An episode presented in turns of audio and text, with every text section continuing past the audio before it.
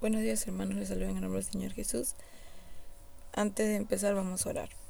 Señor Padre, te doy muchas gracias Señor por darme otro día más de vida Señor. Te doy gracias Señor por darme salud, bienestar, no solo a mí Señor, sino a mi familia, a, a mis hermanos, a los hermanos de la iglesia Señor Jesús a los niños de la escuela dominical, a mis padrinos, Señor. Te pido, Señor, que los cuides, los guardes, los protejas, Señor. Que los bendiga, Señor, también con alimentos. Si es que ahora, Señor, en la pandemia no están trabajando o no tienen un pan que comer, Señor, bendice los padres. Haz que no les falte nada de comer, Señor. Haz, Señor, que le vaya bien en su trabajo, amado Jesús.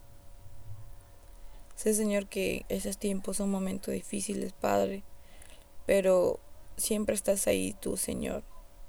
Siempre te manifiestas de cualquier manera, Señor. Gracias, Padre, Señor, por escuchar mi oración. En el nombre de Jesús. Amén.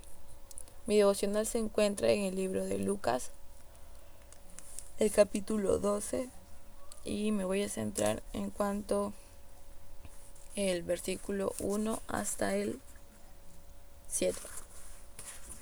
Em, dice así en el versículo 2, ¿no? Porque todo lo que está escondido, todo lo que está escondido, se descubrirá, y todo lo que se mantenga secreto llegará a conocerse. Pero antes de eso también dice, tengan cuidado de las mentiras que enseñan los fariseos. Ellos engañan a la gente diciendo cosas que parecen verdad. Bueno, mira, este en el versículo 2 eh, dice algo que es muy cierto, porque dice, todo lo que está escondido se descubrirá y todo lo que es, se mantenga en secreto se va a llegar a saber. Y es verdad, ¿no? A veces pensamos que cuando mentimos o hacemos cosas malas, nadie nos está viendo o que nunca nadie se va a enterar. Pero sin embargo no es así. Todo secreto, toda cosa mala que uno hace siempre sale a la luz. Siempre. Y aunque tú no creas o quizás esa cosa que hiciste no salió a la luz o no se enteraron, pero sí hubo alguien que sí lo supo que fue Dios, porque Dios sabe todo. Dios sabe absolutamente todo de nosotros, sabe qué pensamos, qué estamos haciendo. Entonces, ¿por qué mentirle a Dios si Él sabe todo, no? Y luego también dice en el versículo 4, amigos míos, no tengan miedo de la gente que pueda quitarles la vida, más que eso no pueden hacerles tengan más bien temor de Dios, pues él solo puede pues él no solo puede quitarle la vida, sino que también puede enviarlos al infierno. A él sí deben tenerle miedo. Bueno, son dos cosas diferentes tenerle miedo y tenerle temor, ¿no? El miedo es como eh, asustarte, eh, no sé, algo así. Y el temor es como tenerle un respeto. ¿no? Así como una reverencia, un temor, eso es. Y acá dice, ¿no? Tengan más bien temor de Dios, pues Él no solo puede quitarnos la vida, sino que también nos puede mandar al infierno. Y eso es muy cierto porque, porque creo que nadie quiere irse al, al infierno, ¿no? Porque es un lugar horrible, horrible, horrible. Entonces, Debemos de tener temor a las cosas que hacemos, porque cada cosa que hacemos trae consecuencias. Entonces debemos tener temor a Dios de que las cosas malas que estamos haciendo a Dios no le gusta, ¿no? ¿Y qué pasa con, con aquellas personas que, que hacen cosas malas y mueren? Pues se van al infierno. Aunque Dios no quisiera eso, ¿no?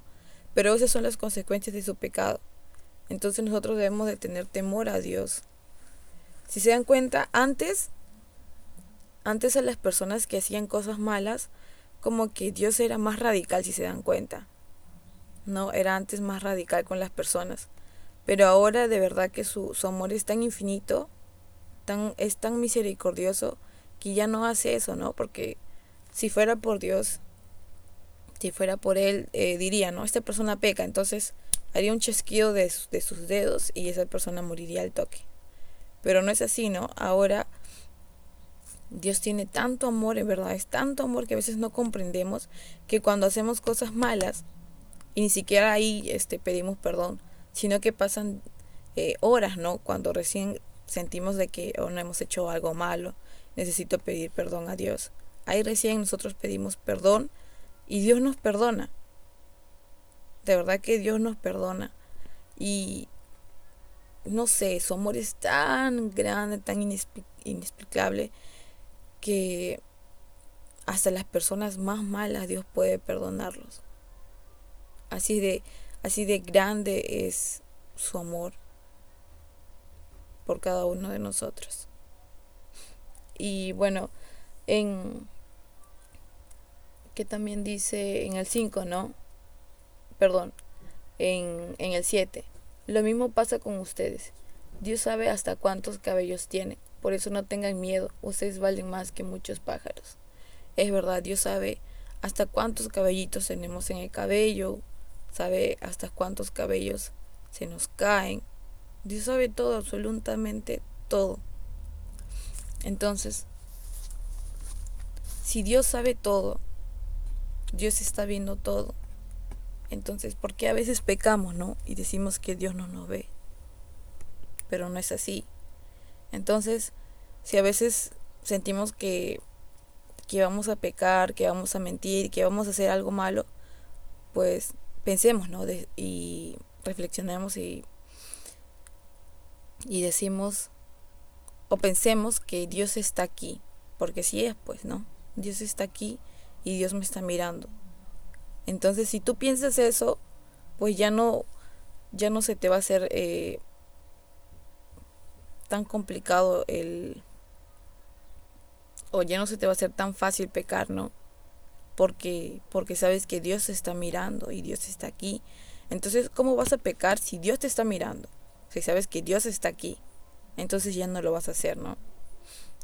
Entonces, el, el mensaje que aprendí el día de hoy es que todo pecado, toda cosa mala que a veces queremos ocultar, siempre sale a la luz. Y porque Dios te está viendo todo. Entonces, tratemos de no hacer cosas malas, ¿no? De no mentir, de no pecar. Porque Dios lo sabe todo y a Dios no le gusta eso, ¿no? Y no esperemos que que pase algo algo malo Dios no quiera, ¿no? Y hemos pecado y no hemos pedido perdón a Dios. Y no queremos ir al infierno, porque es un lugar horrible, ¿no? Quisiéramos ir al cielo, que es un lugar de paz, lleno de felicidad. Entonces, tratemos de no hacer cosas malas, de no pecar. Y si es que lo hacemos, pedir al instante perdón, ¿no? Porque Dios es Dios es fiel, justo, misericordioso para perdonarnos y tiene un amor infinito que es inexplicable. Bueno, eso sería todo. Gracias.